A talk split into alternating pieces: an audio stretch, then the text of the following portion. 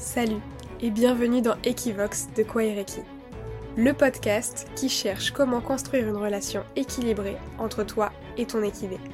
Parce que vivre à leur côté, c'est mener un tas de réflexions plus ou moins délicates à aborder.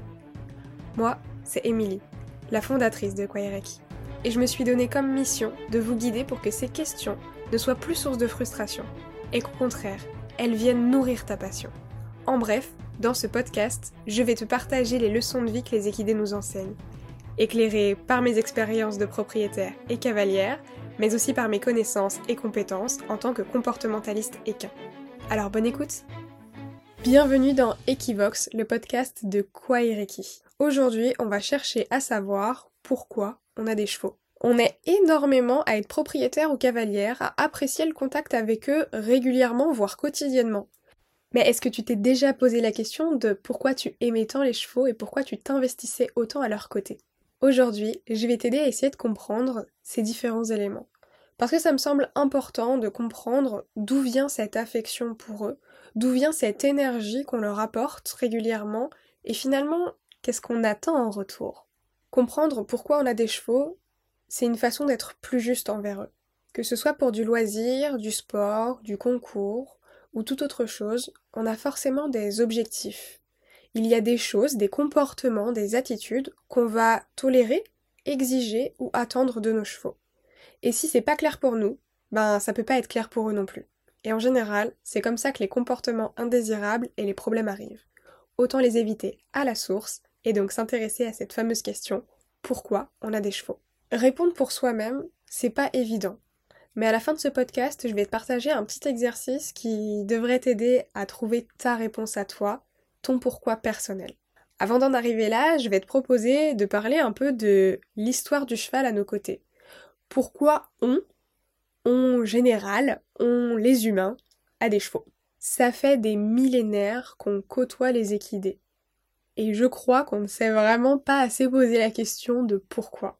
Ce pourquoi il va varier, et il a varié au cours de l'histoire de l'humanité. Et du coup, il a aussi une incidence sur ton pourquoi à toi, personnel, sur la raison qui fait qu'aujourd'hui tu t'es entouré d'équidés, et peut-être même sur quels équidés tu as choisi.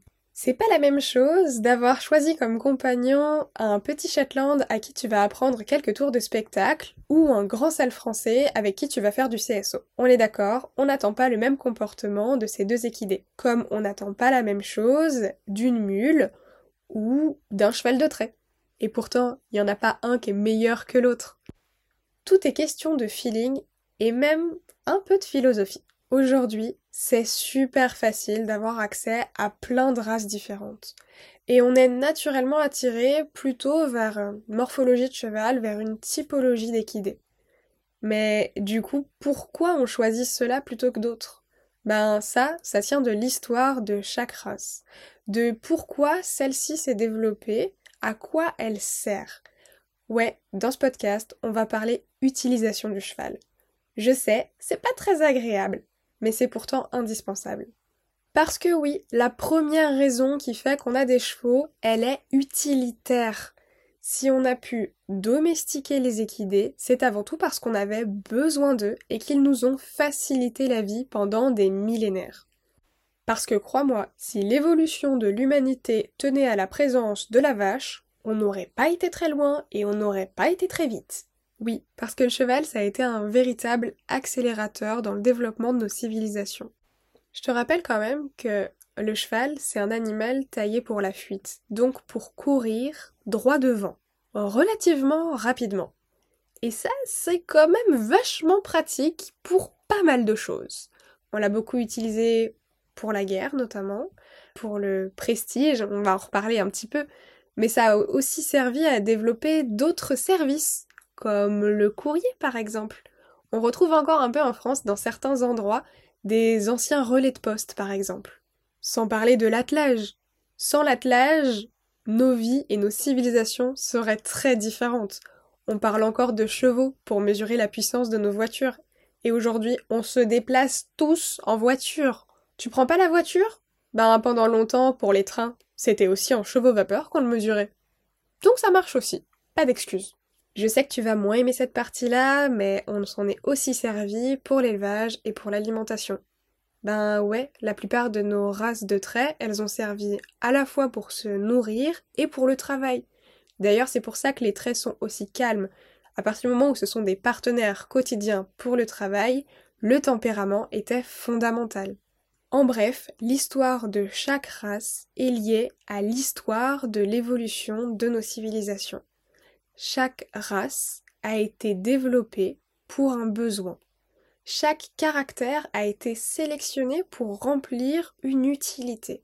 Et donc, en fonction de nos propres attentes, de pourquoi nous, individuellement, on a des chevaux, eh bien, on va naturellement être plus attiré par certains traits de personnalité et certains traits de caractère.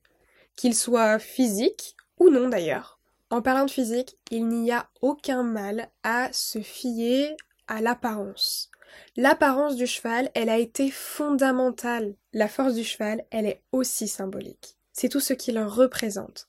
Ça a toujours été le cas et ça ne fait que s'amplifier au fil des années.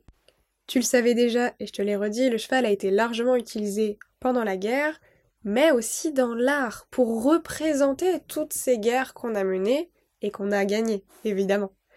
Donc le symbole de pouvoir, il est vraiment lié à la représentation qu'on se fait des hommes à cheval. Que ce soit dans les tableaux, dans les sculptures, dans les peintures, dans différentes formes d'art, on a représenté les chevaux pour accentuer cette idée de pouvoir, de contrôle et toutes ces valeurs qu'on a mis autour qui étaient fondamentales. Le cheval, c'était donc un outil de représentation et de symbolique extrêmement puissant qui a marqué les esprits sur de longues périodes et qui continue encore aujourd'hui de nous influencer. Parce que oui, nous, cavaliers modernes, on est encore tout influencé par cette tradition militaire. À tel point qu'aujourd'hui on prend le contre-pied. On ne veut plus d'outils coercitifs par exemple, alors que pendant longtemps c'est ce qu'on mettait en avant. Parce que dans cette idée de représentation et de symbolique, le cheval a eu une place de choix dans l'émancipation de la femme. Quand on a peu à peu délaissé cette tradition militaire pour s'orienter plutôt vers une pratique sportive, elle a d'abord été réservée aux officiers, puis elle a été ouverte à la noblesse et à la bourgeoisie, mais par contre, pour l'ouvrir aux femmes, il a fallu batailler. Il a quand même fallu attendre 1930 pour que les femmes aient le droit de porter un pantalon en montant en Amazon, et 1952 pour l'ouverture de la compétition aux femmes en dressage seulement, et puis en 56 pour euh, la compétition de CSO. Et c'était encore pas forcément très bien vu. Donc en fait, c'est hyper récent. À titre de comparaison, le premier poney club de France, il ouvre en 1965 à Boulogne. Autant te dire que la démocratisation de l'équitation, ça a été extrêmement vite. Alors que l'ouverture du sport aux femmes, ben ça a mis du temps. Donc oui, aujourd'hui, c'est toujours un enjeu. D'ailleurs, on n'est toujours pas à l'équité sur la représentation de nos sportifs de haut niveau. Hein. À ton avis, comment ça se fait qu'en compétition on retrouve plus d'hommes que de femmes, alors que dans la pratique quotidienne on retrouve plus de femmes que d'hommes? Ben tout simplement parce qu'on n'a pas des chevaux pour les mêmes raisons. Et toi dans tout ça Pourquoi toi tu as des chevaux? Et je vais te partager un exercice très simple dans l'idée, beaucoup plus complexe dans sa réalisation, et je te laisserai me partager tes réponses en commentaire de cet épisode ou en message sur Instagram. Cet exercice, c'est les 7 pourquoi. Comme son nom l'indique, le but, c'est de se poser 7 fois la question pourquoi. Petite subtilité, on part de notre première question pourquoi on a des chevaux et on va reformuler à chaque fois, ce qui va nous amener à des questions très différentes finalement. J'adore cet exercice parce qu'en général, les trois voire quatre premières questions sont tournées sur le bien-être du cheval. Elles sont totalement orientées vers l'autre. Sauf que ce qui nous intéresse ici, c'est pourquoi toi tu as des chevaux. Donc tu ne peux pas t'exclure de la réponse. Et souvent il y a ce petit déclic de ben là ma réponse elle va être un peu égoïste. Oui, c'est ça qu'on cherche. C'est là que tu commences à atteindre le cœur du sujet et la vraie réponse. J'adore cet exercice parce qu'il te permet de passer de l'autre à toi, de ton cheval à toi en tant que propriétaire, en tant que gardienne d'équidés, et donc de répondre réellement à la question pourquoi tu as ton cheval?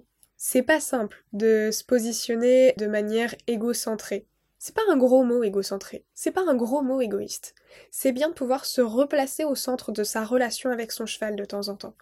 Tu es 50% de l'équation. Pourquoi les mettre de côté? Tu crées forcément un déséquilibre dans ta relation qui va se répercuter sur ton cheval et que tu vas observer dans son comportement. Pourquoi te priver de 50% des solutions? Ça demande une certaine introspection qui n'est pas toujours évidente.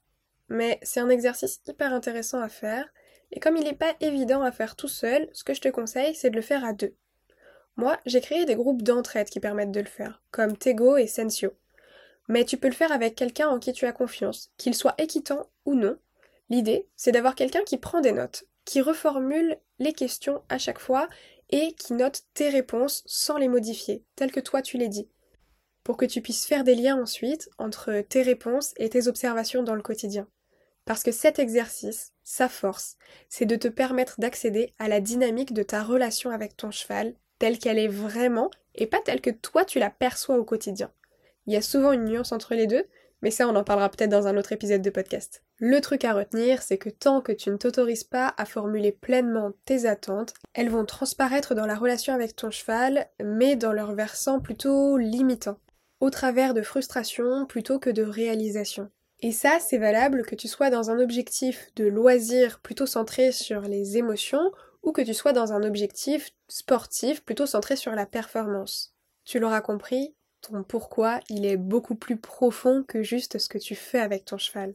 Finalement, les moments que tu partages avec lui, c'est juste un moyen de nourrir ce pourquoi pour entretenir la passion. J'espère que cet épisode de podcast t'aura aidé à nourrir de nouvelles réflexions qui viendront renforcer cette passion et la relation avec ton cheval pour améliorer compréhension, communication et connexion. À très vite! Merci d'avoir écouté cet épisode jusqu'au bout. Si tu as apprécié ce moment de partage, pense à laisser un avis et une note sur ta plateforme d'écoute préférée. Ça m'aide énormément à faire connaître le podcast, ton avis compte. Si tu as envie d'aller un peu plus loin et de me soutenir, tu peux également me rejoindre sur l'Instagram de Kwaireki. Tes retours et tes messages sont toujours un plaisir à lire, alors n'hésite pas à m'envoyer commentaires, suggestions, remarques et idées de sujets que tu aimerais que j'aborde dans les prochains épisodes. Un grand merci à toi, on se retrouve demain pour un nouvel épisode de notre calendrier de l'Avent. D'ici là, prends soin de toi et continue d'explorer ta relation avec ton cheval grâce à Equivox, le podcast de Kwaireki.